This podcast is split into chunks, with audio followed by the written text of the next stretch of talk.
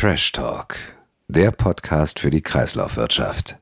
Mit der wunderbaren Julia Hobum und Tom Wilfer. Herzlich willkommen zum Trash Talk, dem Podcast für die Abfall-, Entsorgungs- und Recyclingwirtschaft, der gemeinsame Podcast der DGAW. An meiner Seite deswegen auch heute wieder die wunderbare Julia Hobum. Und auf der anderen Seite bin ich vom EUVID, Europäischer Wirtschaftsdienst, Redaktion Recycling und Entsorgung. Julia, kein Problem. Herzlich willkommen, schön, dass du dabei bist in unserer Weihnachtsfolge quasi. Tom, Tom hält heute so einen Monolog. mit, Tom, kannst du es mal bitte mit verstellten Stimmen probieren? Ähm, nein. Also, hallo, hier ist äh, Tom. Hallo Tom, hier ist die Julia. So halt ungefähr. Geht ja, aber ne? da kommt man nicht ran ans Original. Das, ja. An, und vor allen Dingen, also wenn es jemand könnte, wäre es der Dietmar Wunder. Absolut, richtig. Genau, wollen wir da direkt tatsächlich mal mit anfangen. Wie alles begann? Oder so ein Jahresrückblick? So ein Jahresrückblick, ja. Ja, also ein Jahresrückblick. Unsere Highlights, Tom.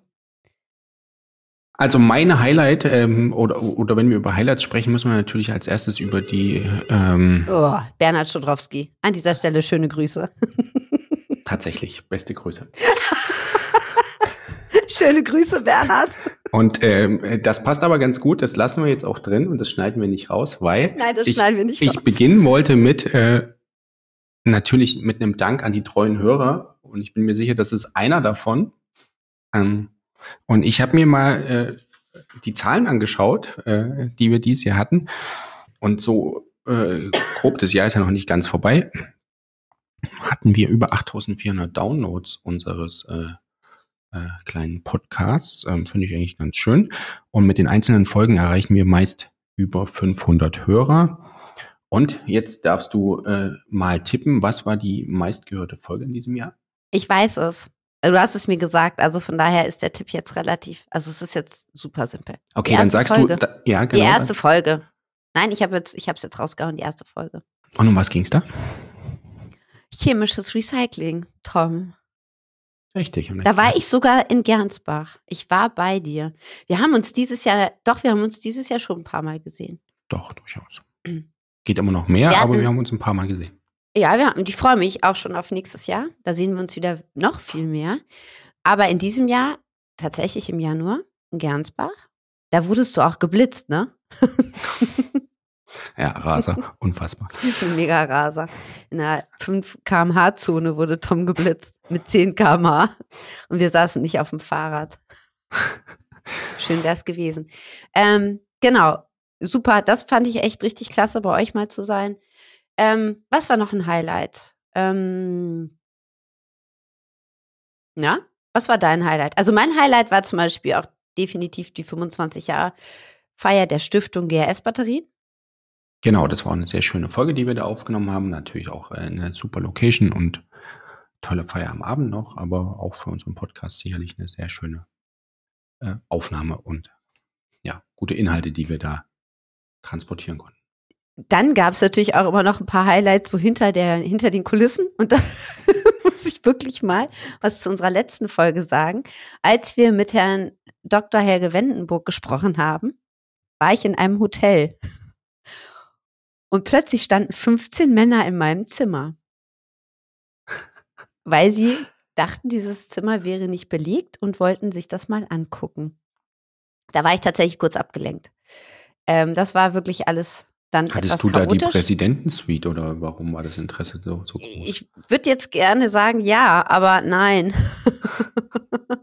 war nicht so. Aber das war tatsächlich, genau, das war eine schöne Ausgabe mit Helge Wendenburg. Genau, also ich, ich bin ja hier der Zahlen-Nerd.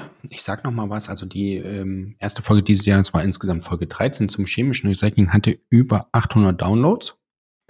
Und jetzt, das habe ich dir nämlich nicht gesagt, äh, jetzt musst du wirklich raten, welche war die zweitmeistgehörte Folge? Boah, ich komme nicht drauf. Sag's mir. Ich weiß es wirklich nicht. Achtung, da ging es um Abfalltrennung. Deswegen deine Grüße, unsere Grüße an. Oh, an Axel. Axel, schöne Grüße.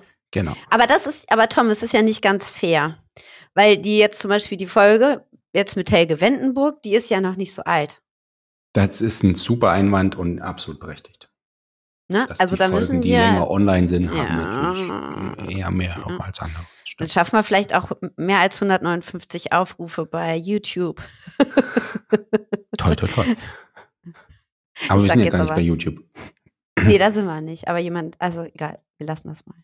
Ein wird Thema, was uns auch das ganze Jahr begleitet hat, waren, ähm, ich weiß, das wird jetzt keine Jubelstürme bei dir aus, ähm, für, für keine Jubelstürme sorgen, aber waren die, die Brände in Entsorgungsanlagen äh, eng verbunden damit, ähm, Umgang mit Batterien in der Sammlung. Und da hatten wir, das war dann Folge, die Folge mit den drittmeisten Downloads, also knapp Wahnsinn. hinter Mit der Peter anderen. Kurt und Herrn Chrysos? Genau die. Cool. Das, das wird übrigens so ein, so ein, so ein, das finde ich super schade, dass Peter Kurt nächstes Jahr aufhört. Tatsächlich. Das ist echt traurig.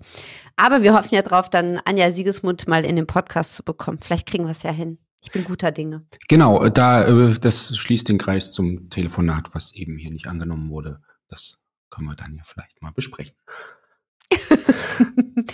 ähm, ich kann das aber auch mit Anja direkt besprechen, wenn du das möchtest, Tom. Auch das. Ich, Gut.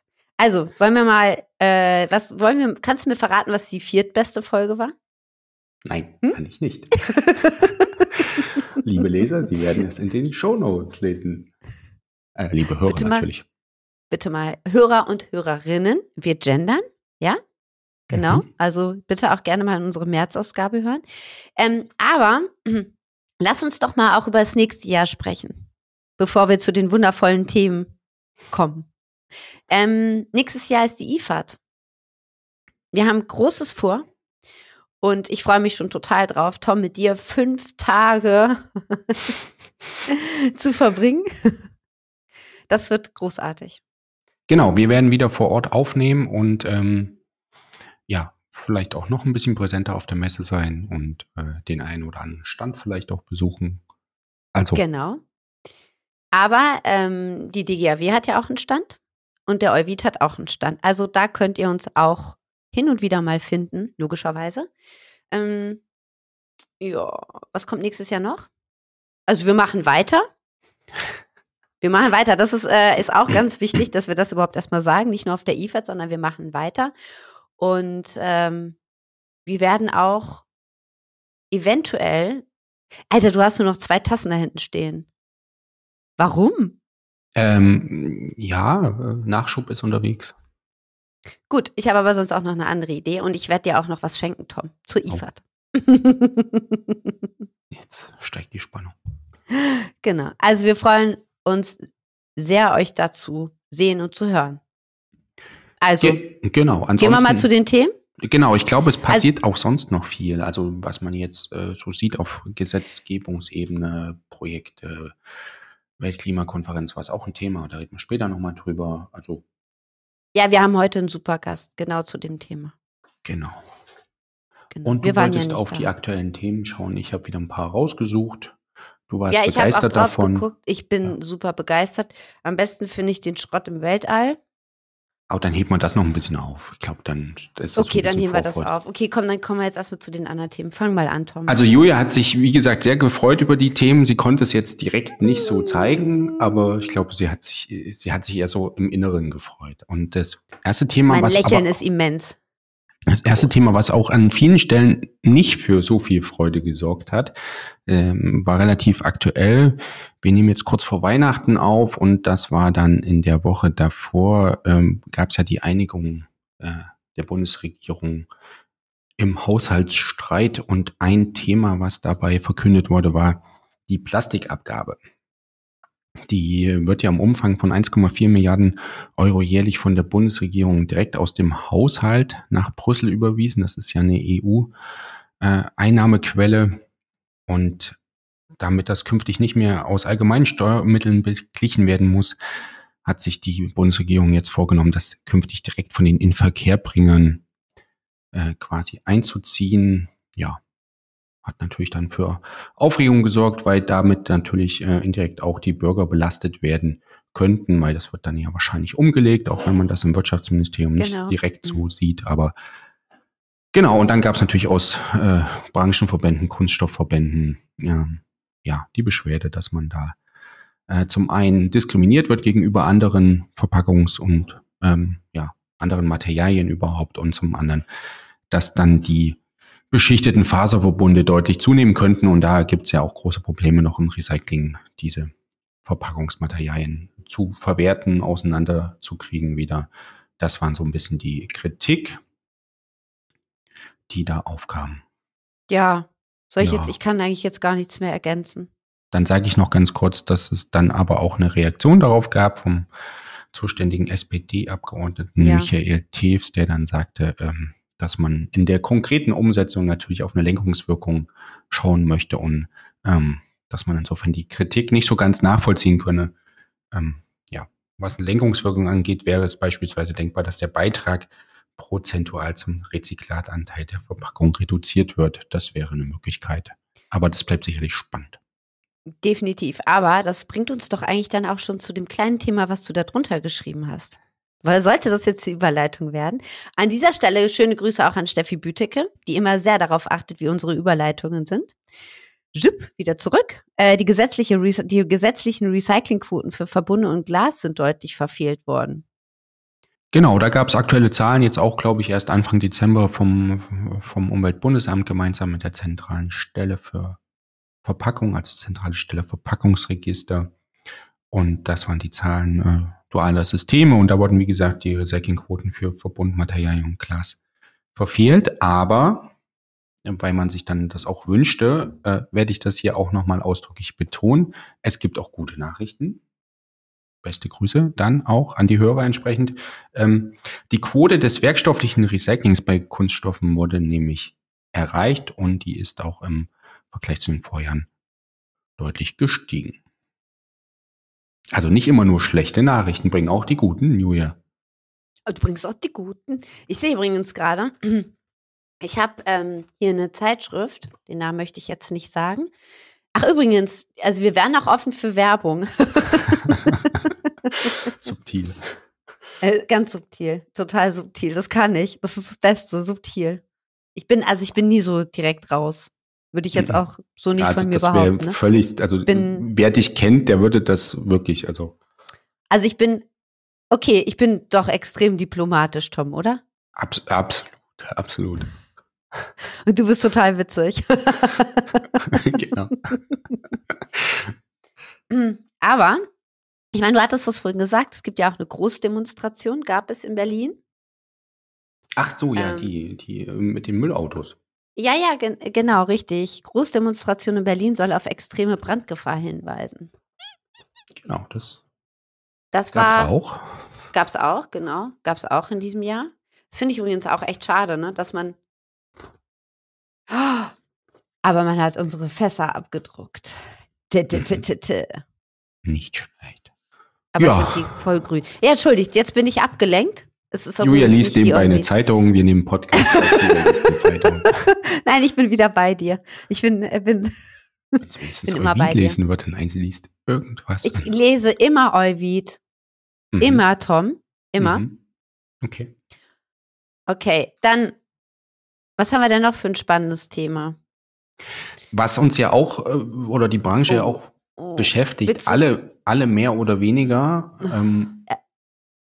CO2-Preis auf Abfallverbrennung. Ich hatte wirklich ein bisschen die Hoffnung, dass wir dieses Thema mal schließen können. Uh -uh. It, Nee, it ne? opens up new. Totally. Ja. Okay, also Klage gegen die Einbeziehung der Abfallverbrennung in den nationalen Emissionshandel steht wieder an oder ist jetzt, was ist eine. Klage eigentlich? Eingereicht? Mhm. Ähm, Hat die GML in Ludwigshafen eingereicht mit Unterstützung der Verbände VKU und ITAT. Ja, schauen wir mal. genau, schauen wir mal. Also es wird uns weiter begleiten. Es ist ein spannender Ausblick ins nächste Jahr. Das sorgt Aber aber, hier und da auch für höhere Abfallgebühren. Das Ja, das ist ja, ja, aber das, das haben wir ja jetzt wirklich hoch und runter diskutiert in diesem Jahr. Sorry, aber da, Ja, da sind wir jetzt, da sind wir jetzt raus. Okay, also ich möchte jetzt ganz gerne Weltraumschrott. Julia möchte über Weltraumschrott ich reden jetzt, und genau, ich möchte jetzt über Weltraumschrott reden und dann möchte ich gerne essen. Es ist nämlich 12.06 Uhr. Ich fasse mich kurz. Ähm, die Tatsache, dass wir dieses Jahr schon das zweite Mal über Weltraumschrott reden, also das liegt natürlich darin begründet, dass Julia das total spannend findet, äh, aber es muss da ja auch was zu berichten geben. Insofern deutet für mich darauf hin, dass das immer mehr ins Bewusstsein tritt, dieses Thema, und es offenbar auch eine gewisse Not besteht, sich darum zu kümmern. Dass der Schrott, der im Weltall äh, rumfliegt, das sind ja meistens ähm, ausgediente Raketenstufen, nicht mehr benutzte Satelliten. Genau, und wenn das zusammenstößt, dann hat man ein Riesenproblem, weil dann Millionen von Teilen entstehen, die dann auch unkontrolliert im Weltall herumfliegen und das ist so ein bisschen das Problem. Aber ich dachte immer eigentlich irgendwie, oder habe ich das geträumt, dass sie irgendwann abstürzen und dabei verbrennen? Genau. Und dann sind wir bei der aktuellen Geschichte. Und da wurde nämlich ein Bremssegel entwickelt. Und das ja. wird mit dem Satelliten nach oben geschickt. Und wenn der Satellit nicht mehr gebraucht wird, wenn er also außer Betrieb ist, dann fliegt er noch jahrelang im Weltall um und stürzt erst so ganz langsam, sinkt er herab und verglüht dann in der Atmosphäre. Wenn man ihn aber mit so einem Bremssegel, und wenn das dann auch so funktioniert, wie sich die Wissenschaftler das überlegt haben und ähm, die, die Experten von ähm, Deutschen Luft- und Raumfahrtzentrum, glaube ich, dann öffnet sich der Segel oder das Segel und verlangsamt dann den Satelliten und dann sinkt der schneller ab und es. Nee, langsamer. Er, er tritt schneller in die Atmosphäre ein, weil er schneller an. schneller in die Atmosphäre, weil er verlangsamt wird. Er kommt quasi aus seiner Umlaufbahn schneller runter. Ja, ah, nee, dann schneller. Ja, schneller. Genau. Nein, langsam. Ach Gott, jetzt bin ich völlig durcheinander. Schneller, weil nicht, okay. Weil er verlangsamt ja? okay. wird, äh, kann er sich nicht so lange auf seiner Umlaufbahn halten, so weit oben. Weil er verlangt, äh, okay, also er wird langsamer und kommt dann schneller in die, jetzt habe ich es verstanden. Genau, und Hat dann verglüht er schneller und ist dann, das senkt so, so ein bisschen die, das Aufkommen quasi oder die, die Wahrscheinlichkeit, dass da irgendwas kollidiert. Das gilt aber natürlich nur für Sachen, die künftig nach oben geschickt werden. Man kann jetzt den bestehenden Satelliten kein Segel noch verpassen, glaube ich zumindest. Wäre spannend. Vielleicht kann man ja sowas auch fördern lassen, um ganz kurz auf unsere dann zweiten Teil vielleicht mal hinzuweisen. Aber ich glaube nicht. Ich glaube wirklich nicht. Okay, aber jetzt, äh, Tom, jetzt sammeln wir den Schrott ein. Mhm. Und dann geht der ja in die Schrottaufbereitung. Und ich habe ja hier um die Ecke in Hamburg eine sozusagen große Hütte, nämlich die Arubis die ja Metalle zurückholen. Ich habe, ich probiere wirklich eine gute Überleitung zu, weil das Thema fand ich auch super spannend. Ich war ja mal in dieser ähm, Edelmetallaufbereitung bei Arubis. Ich durfte wirklich mal rein. Das ist jetzt aber auch Jahre her. Und ähm, da ist ja, ich weiß nicht mehr genau, wann das in diesem Jahr aufploppte, dass da geklaut worden ist. Und zwar kontinuierlich von Mitarbeitern. War das von Mitarbeitern? Genau, das waren, äh, das waren meiner Meinung nach Mitarbeiter, eine Diebesbande. Muss man noch ein bisschen auseinanderhalten. Es gab ja noch einen anderen Fall, der. Genau, äh, richtig. Es gab nämlich auch noch den Fall, dass man auch noch ähm, den Zulieferern, also den Schrottis, glaube ich, oder den Elektroaltgerätebehandlern vorgeworfen hätte, sie hätten da auch so ein bisschen geschmut, wenn ich genau. mich nicht ganz falsch erinnere. Genau, und hinten raus ist auch geklaut worden. Genau, aber ja. hier geht es tatsächlich um einen physischen Diebstahl von edelmetallhaltigen Zwischen- und Nebenprodukten. Und äh, die Staatsanwaltschaft vermutet da einen Schaden im Gesamtwert von rund 11 Millionen Euro. Und das ist eine Diebesbande von zweistelliger Zahl, zweistellige Zahl von Verdächtigen, glaube ich. Und da aber es ist doch, aber wenn ich jetzt, wenn du jetzt von Zwischenprodukten sprichst, also wenn man da jetzt, also wobei, ganz ehrlich, du wirst beim Reingehen gescannt und du wirst beim Rausgehen gescannt. Ich hatte ja, das sieht ja echt toll aus, ne? Also diese, äh, diese Silberbarren auf den Europaletten, also eingeschweißt. Und ich wollte einen so mal ganz locker hochheben. Aber festgeklebt, die sind, oder? Die sind sau schwer. Ich bin, oder ich bin so schwach. Ja, danke. Okay. Da, danke, dass du mich rettest. Ähm, und auch so die Goldnuggets. Also ich weiß gar nicht, wie das gelaufen ist, weil du wirst wirklich hoch und runter gescannt. Ähm, und vor allen Dingen, wenn du jetzt von Zwischenprodukten sprichst, also wenn du jetzt zum Beispiel Platinwasser da rausholst, was ja ein Zwischenprodukt wäre, hm. was mache ich dann damit? Also ich muss ja echt einen Markt dann dafür finden. Das kannst du ja nicht bei eBay reinstellen. Also, ich zitiere aus unserem Bericht, ähm, zumindest ein Teil der Beute, es ging um Rohsilberfeksel, also Rohsilberrückstände, zumindest ein Teil der Beute soll zur Analyse und weiteren Verwendung auch an metallverarbeitende arbeitende Betriebe in der Türkei versandt worden sein. Okay. Per Post. Wie bitte? Per Post wahrscheinlich. Per Post, genau. Ganz sicher per Post. Aber, wow, nächste. Du bist richtig krass, Tom. Per Post. Es könnte aber auch passieren, dass der Postbote die Post nimmt und einfach mal im Müll entsorgt. Also wer macht denn sowas? Wo kommt denn Irgendein sowas? Postbote Bote hat das wohl getan. Ey, übrigens auch, ich habe so ein Paket geschickt bekommen jetzt zu Weihnachten. Wirklich ein Riesenpaket. Mach das auf, guck da und denk nur, da lag so eine kleine Mini-Tüte Plätzchen drin. Ey, wir reden über Ressourcen, also wirklich Ressourcenverbrauch und Effizienz und bla bla bla und Einspar äh, Riesenpaket mit einer kleinen Tüte Plätzchen. Da habe ich echt darüber nachgedacht, ob das irgendwer, also jetzt vielleicht ein Postbote, ohne jetzt jemandem das vorwerfen zu wollen, irgendwer aufgemacht hat und was rausgeholt hat. Aber an alle Hörer und Hörerinnen, sowas sollte wirklich vermieden werden. Riesenpakete mit kleinen Dingen drin. Ähm, gut, aber tausend Briefe sind entsorgt worden. Das war in München, die Geschichte. Und man Das- sucht das. Oder man suchte noch nach dem verantwortlichen Postboten. Ich würde vermuten, dass es eigentlich gar nicht so schwer sein kann, den rauszukriegen, aber da möchte ich mich Nee, jetzt nicht in Abläufe nicht, anderer? Unternehmen einmischen, aber es müsste eigentlich relativ leicht nachvollziehbar sein. Genau, aber über 1000 Briefe wurden da in Mülltonnen entdeckt. Altkleidercontainern auch. Ja. Ermittlungen Wie, wegen Verletzung des Post- und Fernmeldegeheimnisses. Dann schmei schmeißt du nicht mal mehr in, in einen Mülleimer, sondern ähm, noch in den Textil. Also okay, vielleicht hat der ganz viel Bier getrunken. Man weiß es nicht. Okay, apropos Bier. Wir gehen zum Bayerischen Abend im nächsten Jahr, oder? Auf der IFAD. Absolut, absolut. Und da treffen wir auch den Gast in unserer zweiten Hälfte, der bei der Weltklimakonferenz in Dubai mit dabei war. Wollen wir darüber noch kurz ein bisschen reden, Tom? Ah, ja, genau, das habe ich ja auch noch notiert. Ja, du hast also hast du hast also Alle Tom Zettel schon bereitet uns ja immer geworfen. super ja, du bereitest uns ja immer super vor, hast einen riesen Absatz dazu geschrieben. Ja, Also ich finde, das solltest du jetzt auch wie bitte? Riesenabsatz nicht, aber ich habe was notiert Doch, und da können wir du. gerne noch drüber Für reden. mich ist das riesig. Ich schreibe immer nur zwei Sätze.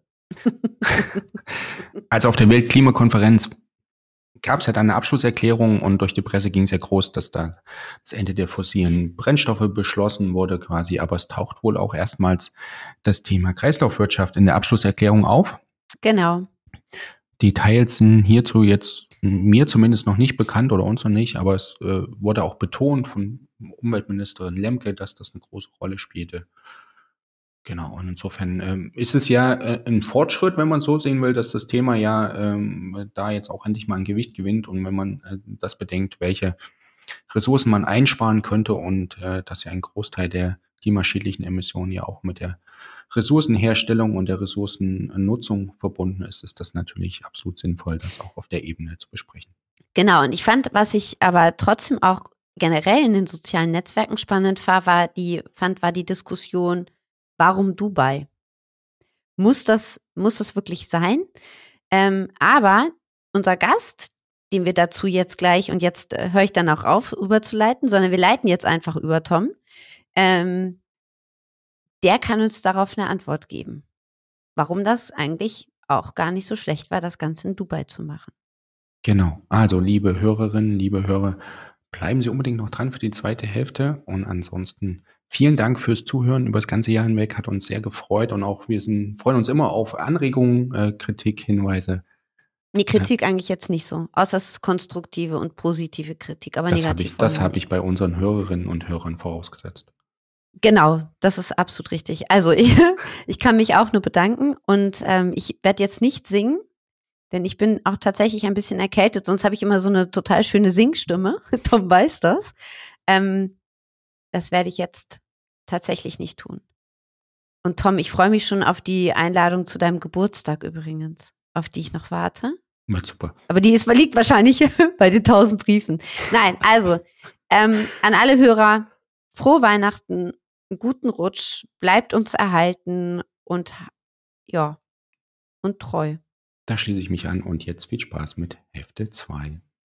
Bis zum nächsten Jahr. Ciao, ciao.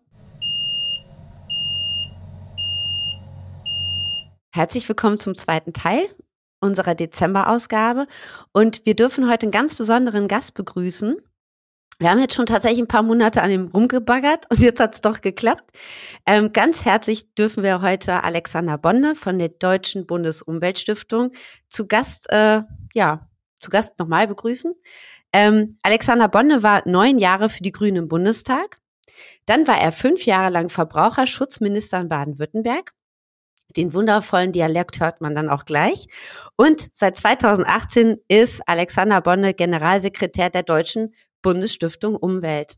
Habe ich alles richtig so wiedergegeben, Alexander? Super, passt. Herzlichen Dank und natürlich gleich meinen Akzent geoutet. Das geht ja wieder gut los. Super Start.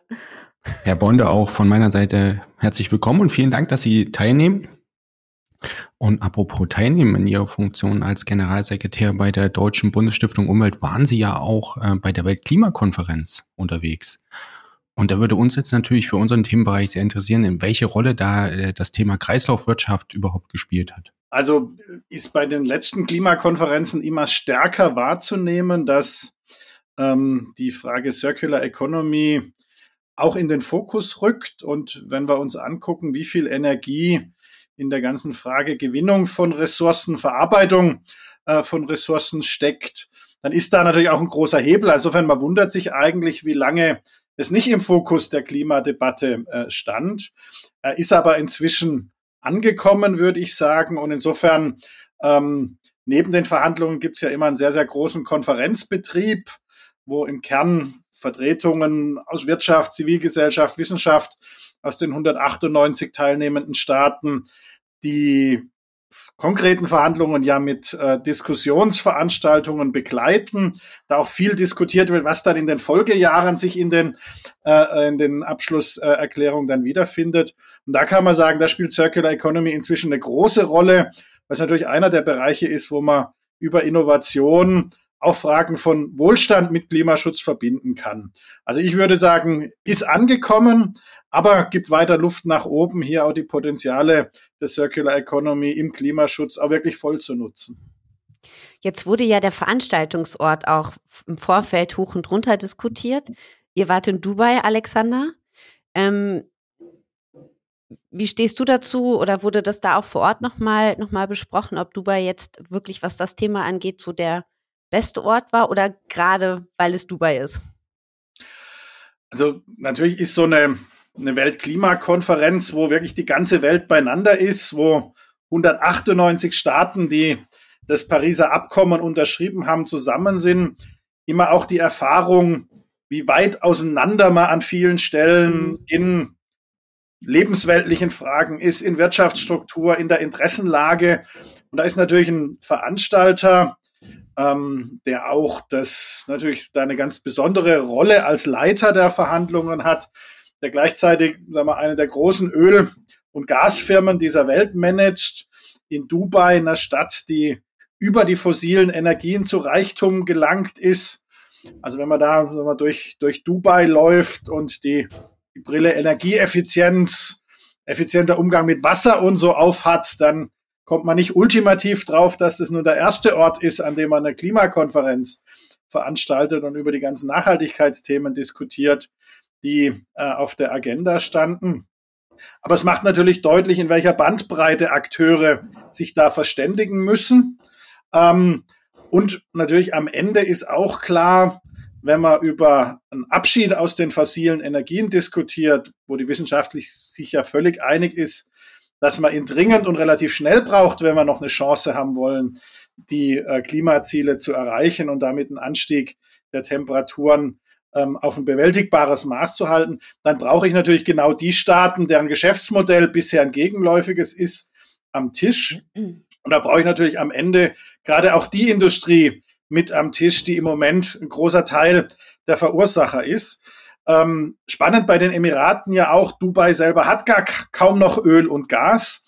Ähm, von den sieben äh, Emiraten hat gerade noch Abu Dhabi größere Vorkommen. Also wenn das ist ein Land, was tief gefangen ist in einem Geschäftsmodell fossiler Energien, aber natürlich im Moment auch spürt, dass sie auch alternative und Anschlussfinanzierung äh, äh, beziehungsweise Anschlussgeschäftsmodelle nach dem Fossilen auch brauchen. Ähm, also insofern glaube in der Verhandlungsführung hat man gesehen, dass hier der Verhandlungsführer auch so zwischen den Polen am Schwanken ist, aber am Ende doch einen konstruktiven Beitrag auch geleistet hat, dass zum ersten Mal ein Abschied aus den fossilen Energieträgern, wenn auch sehr weich, sich tatsächlich im Abschlussdokument der Klimakonferenz befindet.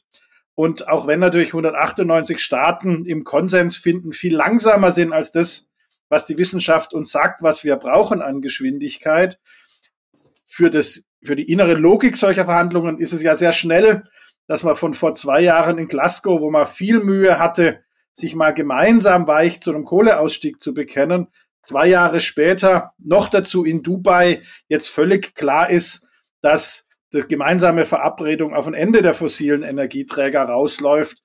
Für die Geschwindigkeit solcher Prozesse ist es schnell. Die Tragik ist, wir brauchen eine viel höhere Geschwindigkeit, um tatsächlich auch die Ziele erreichen zu können. Da bleibt also sowohl in der Frage des Ortes wie im Ergebnis ein ganz gemischte, gemischtes Verhältnis. Man muss allerdings pragmatisch sagen, die Alternative hat ja auch keiner, es nicht mit den 198 gemeinsam zu machen, weil am Ende ist natürlich globaler Klimaschutz ein echter Marathon, wo wir aber alle aneinander gekettet sind und nur gemeinsam durchs Ziel kommen können. Sie haben es eben schon gesagt, in der Abschlusserklärung sind ja konkrete Ziele, zumindest für den Ausstieg äh, fossiler Brennstoffe äh, vorgesehen. Und die Kreislaufwirtschaft kommt ja auch erstmals in der äh, Abschlusserklärung vor. Gibt es da konkrete Ziele beziehungsweise konkrete Projekte, die auf internationaler Ebene beschlossen oder zumindest diskutiert werden oder angeregt werden? Also ich glaube, das Wichtige tatsächlich ist, dass das, dass das Stichwort inzwischen auftaucht, dass es ein sehr großes Bewusstsein gibt für den Umgang mit Rohstoffen. Ich glaube, wir merken es ja auch so mal im deutschen Diskurs. Ne? Also wir diskutieren in Brüssel schon seit Jahren sehr intensiv äh, über, über Frage Circular Economy, auch eine Reihe von rechtlichen Vorstößen auf europäischer Ebene. Und ich ehrlich gesagt habe mich lange gewundert, dass es in Deutschland keine Diskussion ist oder zum Teil mal Diskussionen führt, die noch so ein bisschen auf dem Stand ähm, grüner Punkt irgendwie sich, sich bewegt haben. Unsere Kreislaufwirtschaft sind wir ja führend und äh, Klaus Töpfer, dem wir ja wirklich viel zu verdanken haben und den ich persönlich sehr schätze. Aber das, was sagen wir, da in der Generation Kreislaufwirtschaft kam, ist ja weit entfernt von dem, was wir heute technologisch können. Ähm, und nichts gegen äh, Altpapier und Recyclingpapier, aber im Kern sind wir natürlich heute in einer ganz anderen Dimension angekommen im Diskurs. Und das war lange, fand ich, erstaunlich ruhig in Deutschland. Ähm, und ich habe den Eindruck, die Debatte ist jetzt aber voll angekommen. Und ähnlich nehme ich es auch auf, der, auf dem internationalen Level wahr. Also wir hatten unheimlich viele Panel, wo Akteurinnen und Akteure aus der Wirtschaft, aber auch aus dem politischen Raum mal skizziert haben, welchen riesigen Hebel haben wir eigentlich im Klimaschutz, der uns aber auch ökonomisch nutzt. Und wenn wir es uns angucken, ne, die, die EU-Zahlen im Moment, so rund 55 Prozent der CO2-Emissionen gehen auf Produktion und Verarbeitung ähm, von Ressourcen zurück. Wenn wir gleichzeitig anschauen im Bereich Biodiversität oder Wasser, äh, zwei ja noch oder genauso drängende äh, Umweltprobleme dieser Zeit, da reden wir über 90 und 5, bis 95 Prozent, wobei da der landwirtschaftliche Bereich jetzt in den Zahlen mit, mit drin ist. Also wir haben hier, wenn wir anders mit Ressourcen umgehen, einen unheimlich großen ökologischen Hebel, Probleme zu lösen und haben gleichzeitig spannende ökonomische Chancen. Ähm, und ich glaube, das ist jetzt langsam angekommen. Das ist nicht das Hauptthema der Klimakonferenz, aber dass es als eines der Felder inzwischen erkannt ist, ist, glaube ich, die gute Nachricht. Heißt jetzt aber auch, dass wir natürlich auch gut beraten sind, in Deutschland zu gucken, was machen wir draus? Weil eine Chance wird ja erst wenn man es anpackt äh, und wenn man die Leute hat, die auch loslegen. Und insofern, glaube ich, ist das das, was man aus Dubai mitnehmen kann. Am Ende funktioniert ja sowas wie Dubai immer nur, wenn es hinterher von Duisburg bis Dahlem ähm, dann auch tatsächlich in die Umsetzung geht. Äh, und ich glaube, das ist jetzt die, der, der spannende Punkt, an dem wir stehen. Ähm, diejenigen, die wir haben, die da schon loslegen, äh, tun gut dran, äh, das zu tun, weil die Debatte kommt. Und das wird man auch international Stück für Stück in den Märkten sehen, dass sich da Felder aufmachen für Leute, die jetzt loslegen, die die Ideen, die Geschäftsmodelle, die Technologien haben, die künftig uns hier diesem, na, wir zeichnen immer einen großen Kreis der Circular Economy. Am Ende sind es ja eine Million kleine Kreise, die alle genau. hoch unterschiedlich funktionieren. Aber da ist jetzt, glaube ich, das Rennen eröffnet, ähm, wer da die Märkte, ja, wahrscheinlich sind es noch nicht mal die von übermorgen, sondern von morgen jetzt auch tatsächlich angeht. Ja, hoffentlich. Ich, wahrscheinlich muss der eine oder andere sich aber auch noch vom Sonnenbrand erholen. Der gehört dann allerdings nicht zu denen, die teilgenommen haben. Wie ist das denn? Wie hast du denn so die, die Rolle von Deutschland? Also wir bedauern ja immer so ein bisschen, dass wir, ähm, du hast es ja gerade auch richtig gesagt, ne? wir sind ja auch in den letzten Jahren schon wirklich weitergekommen, auch in den Diskussionen, in dem technologischen Fortschritt. Ähm, wie hast du denn da die Rolle von Deutschland gesehen? Sind wir so ein bisschen wieder auch im Teilen der Technologie und sind so ein bisschen der Treiber in dem ganzen Thema oder hat man sich da doch ein bisschen zurückgehalten oder sind andere vielleicht auch schon wesentlich weiter?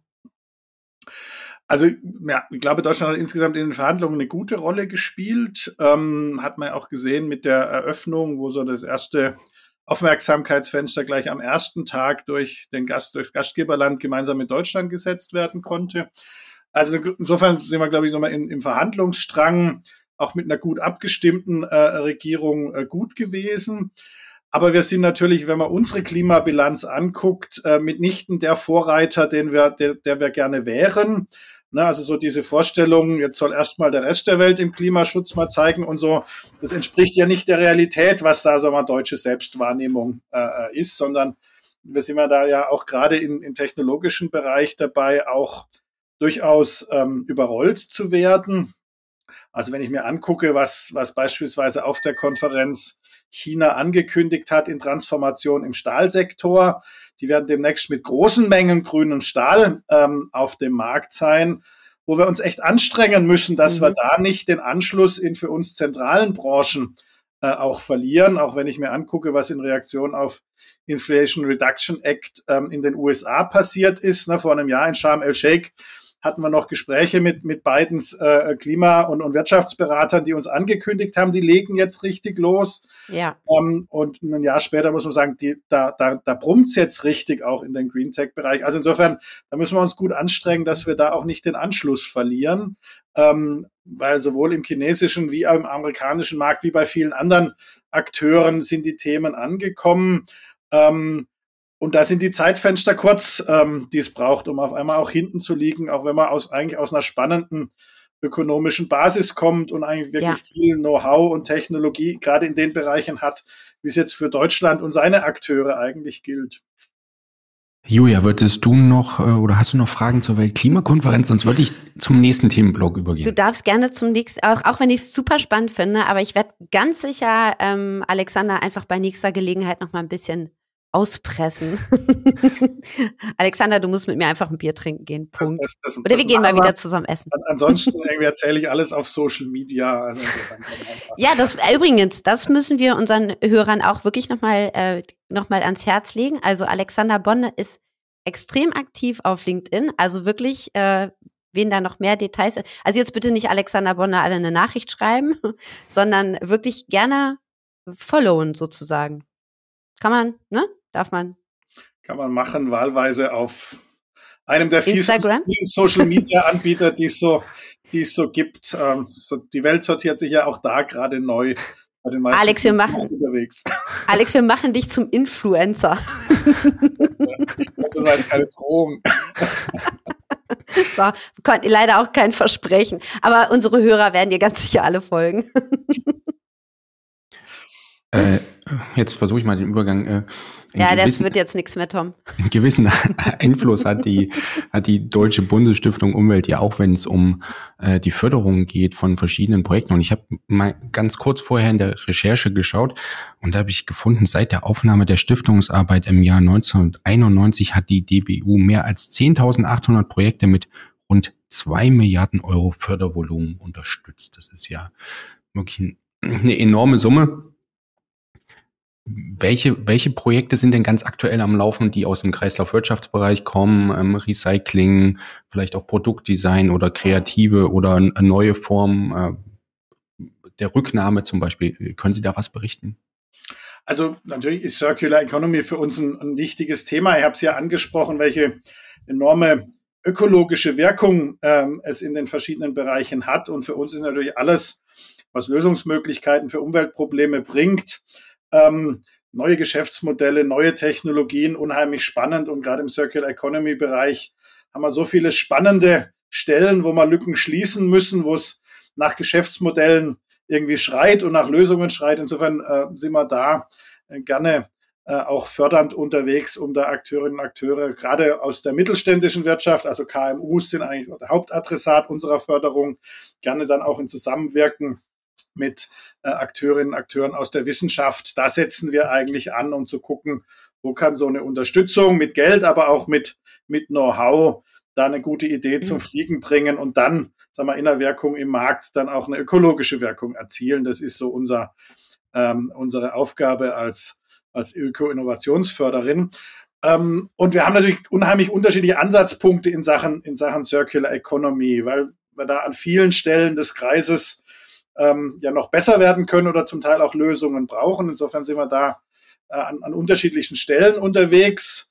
Wenn Sie nach Highlights fragen, ähm, gibt es beispielsweise relativ neu dieses Jahr ähm, aus unserer Sicht einen ganz spannenden Durchbruch in Sachen Sortiertechnik.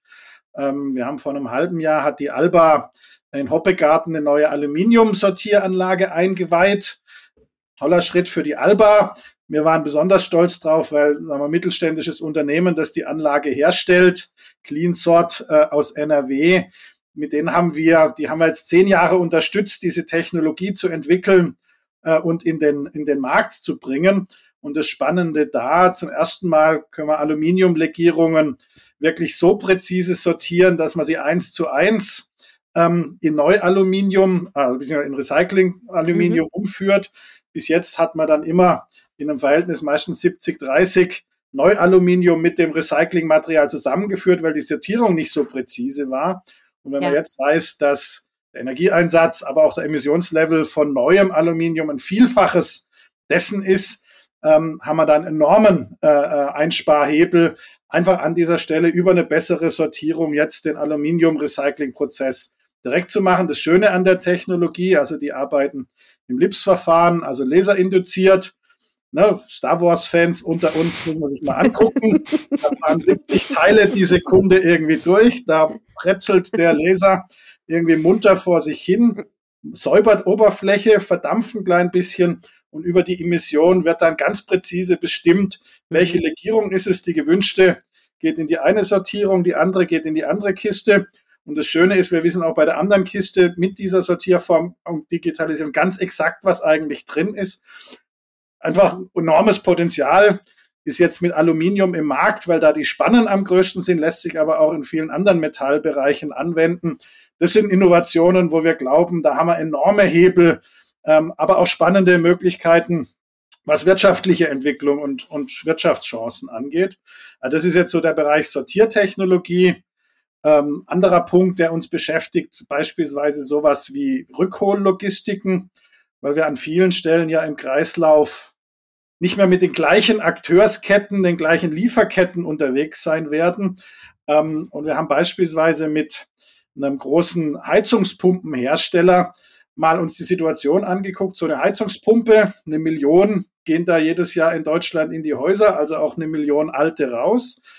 Das sind in der Regel Magnete drin, meistens mhm. Magnete mit seltenen Erden, ne, also Neodym, die ganzen genau. Fragen, die weltpolitisch jede Sonntagsrede zu Geostrategie beschäftigt sich irgendwie mit seltenen Erden. Nur gleichzeitig ist es so, dass die deutsche Heizungspumpe inklusive seltene Erden in der Regel aufgrund der konkreten Abläufe dann im Stahlrecycling endet. Ja. Das heißt, das Stahl wird recycelt, aber das wertvolle Neodym und China und die Weltpolitik und so, alles ausgeblendet, geht verloren dabei, weil es am Ende die einfachere Recyclingkette bisher war. Und da haben wir mal mit einem Hersteller mit Vilo aus äh, NRW mal angeguckt, was muss man eigentlich machen, damit auf dieser Kette vom Installateur, der die Pumpe ausbaut, Anreize entsteht, dass die Pumpe auch tatsächlich wieder beim Hersteller landet, der ein großes Interesse hat, weil genau die Magnete kann er eigentlich wieder verwenden. Ähm, genau. Kriegt sie aber bisher aufgrund der Struktur des Marktes nicht. Und ähm, das brauche ich jetzt hier nicht zu erzählen, dass Rücklauflogistik enorm komplex ist. Das weiß mindestens eine Teilnehmerin des Gesprächs ja noch viel besser als, als die andere. Aber das haben wir uns mal gemeinsam in der Hochschule angeguckt und entwickelt. Wie kriegt man es eigentlich hin, ähm, die Anreizsysteme so zu schaffen und ein Sammelsystem so zu schaffen, dass das wertvolle Neodym wieder beim Hersteller landet ähm, und jeder auf dem Weg was davon hat, weil ein ökonomischer Weg, wo nicht jeder profitiert, am genau. Ende nicht funktioniert. Und das sind so Fragen, mit denen wir uns beschäftigen, wo wir gucken, wo kann man da mit so einem Projekt wie jetzt dieser Heizkreislauf oder mit so äh, technologischen Entwicklungen wie das, äh, wie das Clean-Sort-Verfahren, wo kann man da eigentlich Impulse setzen, äh, um über Innovation was, was voranzubringen. Das ist jetzt so mal als zwei Highlights aus unserer, unserer Förderung oder in anderen Bereichen, um noch vielleicht ein drittes gleich auch noch zu erzählen. In der Frage Rezyklate haben wir ja oft auch andere Liefer- und Bezugsketten als bei Neuprodukten. Da haben wir insbesondere beim Bereich äh, Kunststoffe, Plastik äh, auch gesehen. Da haben wir ein spannendes Start-up gefördert, Sia Plus äh, aus Hamburg. Die haben sich mal dieser Frage angenommen, ne, wo, wie kriege ich eigentlich eine Zertifizierung hin, eine standardisierte Zertifizierung, so dass ich in der Bezugskette Kunststoff eigentlich äh, mich da auch verlassen kann und den gleichen Zertifizierungsstandard und Liefersicherheit auch bekommen kann wie bei meinem neuen. Die haben eine, eine digitale Plattform geschaffen in Zusammenarbeit mit, mit DIN e.V., auch die Frage Zertifizierung angegangen, sind da inzwischen jetzt fast weltweit äh, tätig und haben da wirklich eine, eine spannende Dynamik genommen, auch was die Mengen angeht, die inzwischen auf dieser Plattform verfügbar sind. Also wie gesagt, da auch diese Frage, wie kriege ich eigentlich diese Schnittstellen in den Lieferketten in der Circular Economy hin, wo ich zum Teil neue Akteurinnen und Akteure brauche, weil die alten Geschäftsmodelle darauf nicht passen. Das sind so Fragen, die wir, die wir unheimlich spannend finden und wo wir gucken, wie wir mit den Möglichkeiten einer Stiftung da die Akteurinnen und Akteure ähm, unterstützt, um mit sowas ins Laufen zu kommen. Und ähm, das sind so drei der Highlights, die man, die man da, glaube ich, äh, gut vorzeigen kann. Äh, definitiv. Also irre spannend, vor allen Dingen, weil das ja auch so eine unglaubliche Vielfalt an Themen, an Projekten ist, die ihr ja also fördert und auch begleiten dürft. Ähm, wie hat sich das so, jetzt bist du ja schon ein paar Jährchen bei der DBU, wie hat sich das so in den letzten Jahren, hat sich da was verändert? Also die, die Themenschwerpunkte, weil eigentlich kommt ihr aus einem ganz anderen Bereich, das kannst du natürlich auch gerne noch erzählen. Ähm, verändert sich da so ein bisschen was? Also scheint ja so, dass die DBU da sich tatsächlich auch ein bisschen bewegt und sagt, okay, ne, wir müssen, wenn wir in die Zukunft gucken, uns vielleicht auch da ein bisschen anders aufstellen. Also, ich glaube, die, die, die Stiftung mit dem Auftrag, ne, unser Auftrag lautet innovative Maßnahmen zum Schutz der Umwelt unter besonderer Berücksichtigung der mittelständischen Wirtschaft zu fördern. Das heißt immer, dass man automatisch in, in Marktveränderungen dran ist. Ökologische Fragen über die letzten 30 Jahre haben sich natürlich auch deutlich verändert. Ne? Also sagen wir, die, die Frage Ozonloch in den 90er Jahren oder irgendwie oh ja, saurer Regen äh, sind natürlich Fragen, die nach anderen technologischen Lösungen, nach anderen Akteuren im Markt rufen als die, die, der globale Klimaschutz, den wir, den wir heute haben oder auch wir, sehr komplizierte Fragen von, von Wasserschutz, sehr komplizierte Fragen von Zusammenwirken von, von Landwirtschaft und Naturschutz äh, und, und viele mehr. Also natürlich muss man, wenn man Innovation fördert, am Puls der Zeit sein und vieles, was in den 80ern also ne, quasi dann so mal in die Gründung 90er Jahre der Stiftung rein. Äh, die brennenden Fragen waren, Ozonloch konnten wir zum Glück gemeinsam lösen. Gab es einen technologischen Aspekt, aber auch eine handlungsfähige Weltgemeinschaft, die regulatorisch ja. äh, ähm, da in der Lage war, äh, die, die entsprechenden FCKW-Verbindungen äh, zu, zu verbieten und aber auch durch neue Möglichkeiten zu ersetzen. Also insofern, da muss man immer am Puls der Zeit sein.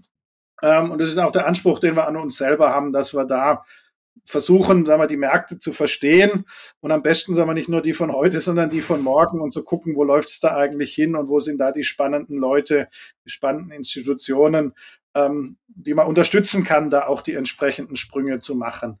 Was wir die letzten Jahre sehen, ist, dass die Digitalisierung uns einen enormen Hebel gibt dass wir da an vielen Stellen heute mit den äh, Möglichkeiten der Digitalisierung Dinge tun können, wo sich, sag mal, Ökos äh, oder Wirtschaftsleute über Jahrzehnte eigentlich den Finger geleckt hätten, das zu können. Ich hatte es in der Sortiertechnik angesprochen. Wenn ich heute ja. ganz präzise weiß, was habe ich eigentlich im Korb, ähm, kann ich natürlich mit ganz da kann ich völlig anders irgendwie mit umgehen, kann ich ganz anders Kreisläufe schließen, kann ich ganz anders irgendwie Recycling und oder Kreislaufführung von Rohstoffen machen, als das noch bis vor kurzem der Fall war. Also wann haben wir uns in den letzten Jahren ganz intensiv mit der Frage Digitalisierung ähm, und, und Nachhaltigkeit beschäftigt aber ist beispielsweise auch, wenn ich mir die Situation im Naturschutz angucke, wenn ich mir angucke, wie kriegen wir eigentlich Landwirtschaft und Naturschutz noch besser aufeinander. Auch da gibt Digitalisierung mit der Weiterentwicklung der Sensortechnik, mit dem, was wir heute äh, äh auch irgendwie Satelliten oder Drohnen gestützt an mhm. Datenerfassung und Verarbeitung machen können. Also auch das gibt einen gigantischen Hebel, den wir, den wir haben, um Umweltprobleme anzugehen. Und gleichzeitig haben wir aber natürlich in der Digitalisierung auch ganz neue Fragen, die uns beschäftigen. Ne, also die Rechenzentren haben ja inzwischen einen Energieverbrauch, da wird so manche Industrienation dieser Welt neidisch, äh, wenn sie ja. auf die Zahlen, auf die Zahlen guckt. Ähm, und insofern haben wir da natürlich inzwischen auch spannende Fragen. Wie kriege ich Kühlung von Rechnern äh, und Rechenzentren eigentlich äh, ökologischer organisiert? Was heißt äh, da, sagen wir, auch Digitalisierung in der Frage Materialeinsatz? Na, wenn ich mir die Halbleiterindustrie irgendwie angucke, vor ein paar Jahrzehnten irgendwie, glaube ich, 16 Elemente Heute ist irgendwie, sagen wir, das gesamte Periodensystem irgendwie verbaut und Miniatur, also ne, die Dinger ja. werden immer kleiner. Miniaturisierung heißt dann auch immer stärker die Frage, wie kriege ich eigentlich überhaupt Kleinstmengen dann auch in Recyclingprozesse auch wieder zurückgewonnen. Genau. Also insofern, das sind alles Fragen, wo, wo sich die Welt weiterentwickelt und insofern irgendwie auch das Förderspektrum äh, sich entsprechend irgendwie anpasst und und weitergeht, ähm, wissend, da sind Risiken drin in neuen Entwicklungen, aber einfach vor allem riesige Chancen. Und da muss man irgendwie beides angehen, nämlich die Risikominimierung in der Technologieentwicklung, aber auch die Chancen tatsächlich auszurollen und auch in die Anwendungsfähigkeit auf bestimmte ja. Bereiche zu kriegen. Gerade bei Digitalisierung sehen wir, hat es eine ganze Weile gebraucht, bis eigentlich sagen wir, diejenigen, die auch als Nachhaltigkeitspionierinnen und Pioniere unterwegs sind, auch die Chance gesehen haben und vielfach Digitalisierung auch erstmal in Bereiche gegangen ist, wo man sich fragen kann, ob sie uns weiterbringen. Ne? Also wenn ich mir den Stromverbrauch von Bitcoins angucke, ne, mhm. ne, mehr als mhm. Dänemark, ähm, dann frage ich mich, wo ist da sagen wir, der ökonomische und der ökologische Nutzen? Ähm, und insofern sagen wir in der Diskussion die Technologien, die wir haben, auch wirklich nachhaltig äh, in Nutzung zu kriegen. Ich glaube, da haben wir alle gemeinsam eine große Aufgabe, von der wir viel gewinnen können. Deswegen nutzt der Tom kein Instagram, um weniger Strom zu verbrauchen. Äh, ja, genau. Und Zeit. Ich probiere ihn immer wieder zu motivieren. Also Alexander, vielleicht kannst du das ja mal Tom erklären, dass das nicht böse ist, Instagram. Ich würde ihn so gerne mal dazu bewegen. Instagram. ich muss ehrlich sagen, ich habe Instagram und meine Kinder haben mich irgendwann überredet, also ganz kapiert habe ich es auch noch nicht. das hat mit dem Werbetext nur so halb geklappt, aber ist ja auch gar nicht schlimm. Herr Bolle, Sie haben gesagt, was so die Schwerpunkte äh, in der Förderarbeit sind. Mich würde jetzt mal interessieren, wie, wie läuft es konkret? Da haben Sie Themenschwerpunkte, die sagen, hm, das ist für uns interessant und da, da suchen Sie dann äh, zusammen mit Ihren Mitarbeitern konkrete Unternehmen, Projekte raus, wo Sie sagen, braucht ihr Unterstützung, äh, braucht ihr Förderung oder hm, wahrscheinlich wenden sich die Unternehmen auch in großer Anzahl direkt an Sie als Stiftung, oder? Also beides der Fall, aber in der Tat, sagen wir, die, also wir haben so im Jahr so zwei bis 300 äh, Projekte, die wir, die wir mit Partnerinnen und Partnern machen, äh, haben im Moment ähm, so, so knapp 55 Millionen Euro, die wir, die wir in Förderung jedes Jahr, jedes Jahr bringen. Ähm, und ein Großteil der Projekte tatsächlich kommt auf uns zu, wo sagen wir, ein, ein Unternehmen oder aber auch durchaus auch eine Hochschule, die ein Unternehmen mit dabei hat, auf uns zukommen und sagen, wir haben ja folgende Idee. Äh, wie sieht's aus? Können wir da was gemeinsam machen? Wir haben zwölf Förderthemen grob beschrieben, ähm, die bei uns auch auf unserer äh, Homepage entsprechend einsehbar sind. Ähm, wobei wir, wir haben den großen Vorteil, wir sind nicht öffentliche Hand, sondern wir sind eine privatrechtliche Stiftung. Und insofern haben wir da eine gewisse Flexibilität auch gegenüber den öffentlichen Förderern.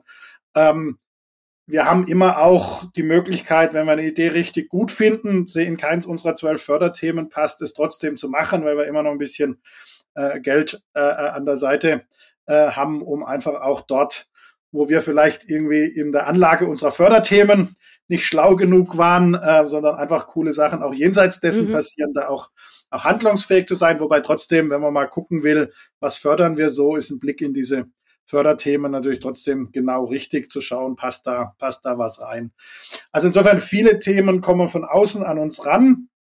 Die gucken wir dann äh, an, unsere Fachreferentinnen, Fachreferenten, aber auch relativ breites Netzwerk, was wir haben, gucken sich das an. Gute Sachen gehen wir dann in eine Aufforderung eines Antrages, gehen dann aber auch nochmal in eine Begutachtung, entwickeln auch gemeinsam mit Antragstellerin, Antragsteller gegebenenfalls so ein Thema äh, fachlich weiter. Für uns ist halt immer wichtig, es muss tatsächlich innovativ sein. Also wir sind immer dort ein schlechter Ansprechpartner, wo es darum geht, was, was schon funktioniert, in die Breite zu kriegen. Da passen wir immer nicht so gut drauf. Da gibt es dann oft ja. öffentliche Förderprogramme, die da besser sind. Aber wenn es was Neues ist ähm, und was ist, was auch das Potenzial hat, über das Einzelunternehmen raus dann eine Ausstrahlung zu haben, dann, dann sind wir der Ansprechpartner. Und in manchen Bereichen ist tatsächlich so, dass wir sagen, da müsste doch in der Branche oder so was gehen, so dass wir dann auch gezielt auf einzelne Akteurskonstellationen zugehen oder auch mal einen Förderaufruf machen. Mhm. Wir haben beispielsweise gerade äh, einen großen Förderaufruf draußen, wo wir Projekte suchen im Bereich Circular Economy im Gesundheitsbereich, weil wir den Eindruck hatten, das ist ein Bereich, der ist da bisher nicht im Fokus. Ja. Gleichzeitig, wenn wir uns angucken, die Krankenhäuser in Deutschland alleine sind der fünftgrößte Müllproduzent und da sind Arztpraxen, Reha, Pflege, alles noch nicht mal dabei. Ähm, und das ist ein Bereich, wo wir den Eindruck hatten, da braucht es jetzt mal irgendwie einen Push. Und da sind wir mal mit dem Förderaufruf irgendwie raus und haben gesagt, wir wollen in dem Bereich gezielt gute Ideen fördern. Wie können wir da eigentlich wissen, besondere Hygieneanforderungen und da wollen mhm. wir ja auch nicht von ab. Aber da muss trotzdem mehr, mehr möglich sein. Und ähnliches haben wir mit einem Förderaufruf beispielsweise im Thema Circular Economy und Textil äh, gemacht, weil auch da hatten wir den Eindruck, na, haben wir unheimlich wenig Wiederverwertung. Jetzt ist der Faserbereich natürlich auch technologisch sehr anspruchsvoll, aber auch da gibt es Akteurinnen und Akteure im Markt, die sich Gedanken machen und die sagen, wir müssen da als Branche eigentlich besser werden. Also insofern gehen wir auch immer mal wieder gezielt auf Themen, wo wir den Eindruck haben, da müsste es was geben.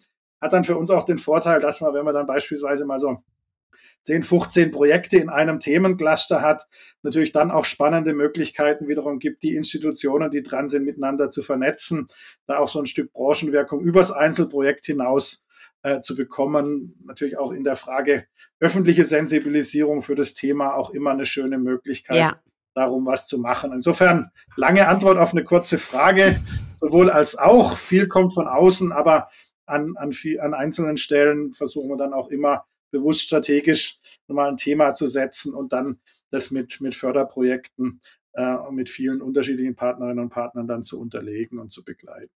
Ich glaube, Tom denkt nur gerade darüber nach, was er vielleicht für den Euvid beantragen könnte.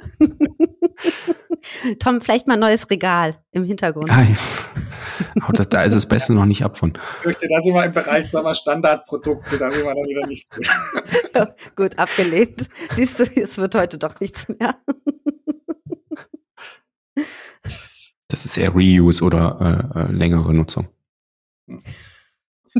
ist es, oder Ikea. Vintage. Entschuldigung. nee, eigentlich nicht. Äh, Julia, ich glaube, du hattest noch eine Frage, du wolltest dich bewerben. Wir haben ja jetzt schon über Förderprojekte gesprochen, aber du wolltest dich doch bewerben für den ich Umweltpreis. Will mich bewerben? Ja, genau. Also ich will ja sowieso mal einen Preis gewinnen, Alexander. Nein, ähm, Scherz beiseite. Nächstes Jahr, was kommt? Seid ihr auf der IFAD? Ich glaube, ihr habt die Woche der Umwelt im nächsten Jahr. Ihr werdet wieder den Umweltpreis verleihen. Ähm, es wird spannend. Willst du ein bisschen schon mal einen Ausblick geben? ist ja die Dezemberausgabe. Also in der Tat, die IFAD ist ja nicht nur für euch, sondern auch für uns eine, eine wichtige Messe, weil sie natürlich genau. die ganze Themenbreite, die, die auch wir äh, ja abdecken mit Projekten, auch, auch bespielt. Äh, wir werden dieses Jahr, also nächstes Jahr, ist, ist ja schon bald, aber nächstes Jahr ähm, vor allem im, im Bereich Circular Economy äh, mit, ähm, mit Dingen vertreten sein. Wir sind dieses Mal nicht mit einem eigenen Stand, sondern sind äh, beim, beim VKU äh, mit, mit dabei dieses Mal mit, mit Ausstellern aus dem Bereich Circular Economy und werden da entsprechend auch Veranstaltungsprogramm mit auftauchen. Ähm, aber natürlich sag mal, ist die IFAD für uns auch immer wichtiger Treffpunkt mit, mit vielen Projektpartnerinnen und Projektpartnern, aber natürlich auch ein Punkt, wo wir dann selber ein bisschen gucken, was passiert alles in der Branche. Also insofern sehen wir uns da in München. Ähm, nicht nur beim Bayerischen Abend, auf dem haben Sie jetzt wahrscheinlich schon drin sind. Äh, äh, ich freue mich, genau, ich freue mich schon auf die Peitschen. Ne? Ja, der Bayerische hab, Kulturraum hat ja interessante Dinge immer wieder zu bieten. Aber ich möchte ja gerne, ich möchte ja wirklich gerne das Fass anstechen. Ich finde, das sollte jetzt mal eine Frau tun. So, hiermit beworben. Sehr gut. Also kann ich nur begrüßen. Da bin ich, bin ich auch dafür. Ich gebe dann Frau nochmal irgendwie, da ja schon mal im Brauereigewerbe tätig war, nochmal gewisse Hinweise. Dankeschön. Dass die Systeme hoch unterschiedlich sein. ich kann, besonders ich fehleranfällig. Also, also ich finde, Alexander, das ist jetzt mal eine Verabredung. Wir machen, wir machen erst den Fassanstich, den üben wir und dann trinken wir aber auch noch ein bisschen Bier. So, machen wir das. An der Stelle komme ich so. dann auch dazu. Genau. Ja. Hätten wir ein so. Highlight des Jahres dann auch schon, schon geklärt. Nein, ähm, was vielleicht cool. so nächstes Jahr ein besonderes Highlight ist, wir machen alle vier bis fünf Jahre, haben wir die Ehre, dass der Bundespräsident ähm, die Woche der Umwelt macht, die wir dann für ihn ausrichten dürfen. Das heißt, im Juni wird es im Park von Schloss Bellevue ein bisschen eine Leistungsschau der, der Umwelttechnik äh, geben in Deutschland. Also wir werden so rund 200 ähm, äh, Stände haben rund ums Schloss Bellevue, wo Akteurinnen und Akteure aus den unterschiedlichen Bereichen rund um Nachhaltigkeit ähm, präsentieren werden, was es heute schon alles an Lösungen gibt. Wir werden mit, äh, mit äh, einem großen Bühnen- und Diskussionsprogramm da auch zentrale Themen aus dem Bereich äh, äh bespielen. Das heißt, es wird, glaube ich, nochmal eine ganz spannende Veranstaltung ähm, wo sagen wir, der, der Präsident als Gastgeber nochmal die ganze, die ganze Branche oder die vielen Branchen, die inzwischen in den Nachhaltigkeitsthemen unterwegs sind, zu Gast hat ähm, und da einfach auch nochmal ein Scheinwerfer drauf geht, was haben wir eigentlich überall an Lösungen, was haben wir eigentlich an spannenden technologischen, aber auch gesellschaftlichen Entwicklungen rund ums Thema Nachhaltigkeit. Das ist ein großes Event für uns. Und dann werden wir im Ende des Jahres den Deutschen Umweltpreis wieder verleihen. Wir verleihen ja seit der Gründung äh, einmal im Jahr einen der, der größten europäischen Umweltpreise. Ähm, dankenswerterweise äh, wird da äh, immer vom Bundespräsidenten äh, überreicht, wo es uns darum geht, einfach nochmal Persönlichkeiten, die sich in einer besonderen Art und Weise für Umweltthemen eingesetzt haben, damit auszuzeichnen, über die Auszeichnung aber einfach auch nochmal Themen zu beleuchten. Also wir hatten beispielsweise dieses Jahr ja, mit äh, Professorin äh, Friederike Otto, eine junge Klimawissenschaftlerin, ausgezeichnet, die diese Frage Zusammenhang Klimaveränderung zu Extremwetterereignissen untersucht und Mechanismen entwickelt hat, wie man bei Extremwettern relativ schnell ähm, wissenschaftlich fundiert zeigen kann, welchen Anteil Klimaveränderung am jeweiligen Extremwetterereignis hatte. Ich glaube, eine ganz wichtige Wissenschaft, die Attributionsforschung, die sie da mitentwickelt hat. Und die. Und ebenfalls mit dem Deutschen Bundespreis, äh, Deutschen Bundesumweltpreis äh, ausgezeichnet haben wir ähm, Frau Fritz Kramer, die leitet ein Holzbauunternehmen äh, im Allgäu, die einfach mit ihrer Mannschaft ganz konkret zeigt, wie man mit dem klimaschonenden Rohstoff Holz tolle Häuser bauen kann, aber vor allem auch wirklich spannende ökologische Effekte erzielen kann in der Frage Energieverbrauch, aber natürlich auch in der ganzen Rohstoffbasis von Häusern die auch gezeigt hat, wie man mit Holz sehr effizient und klimaschonend beispielsweise ausbauen und sanieren kann.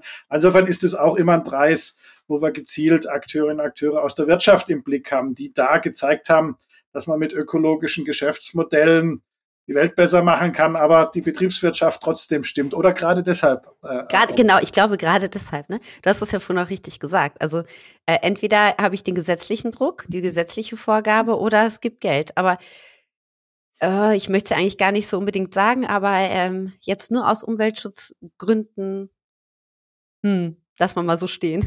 Wird auf jeden Fall Also schwierig. ich glaube schon, dass wir, dass wir zu, zu Recht ja in vielen Märkten sensible äh, Kundinnen und Kunden zunehmend haben. Ja, Aber wenn man natürlich anguckt, welche großen ökologischen Herausforderungen wir haben, ähm, dann, dann müssen wir schon viele Bo an Bord kriegen, die es jetzt nicht alleine aus ökologischer Genau. Motivation machen. Das heißt, äh, ne, sagen wir, nur mit überzeugten Ökologinnen und Ökologen werden wir die Welt nicht retten, sondern wir werden schon auch die Märkte grün machen müssen.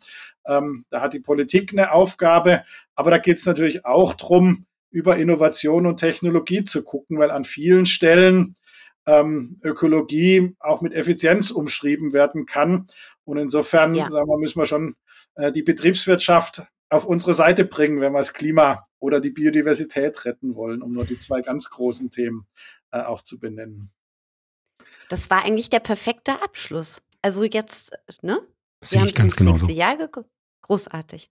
Wunderbar. Alexander, als ob es abgesprochen gewesen wäre. Als wäre es abgesprochen.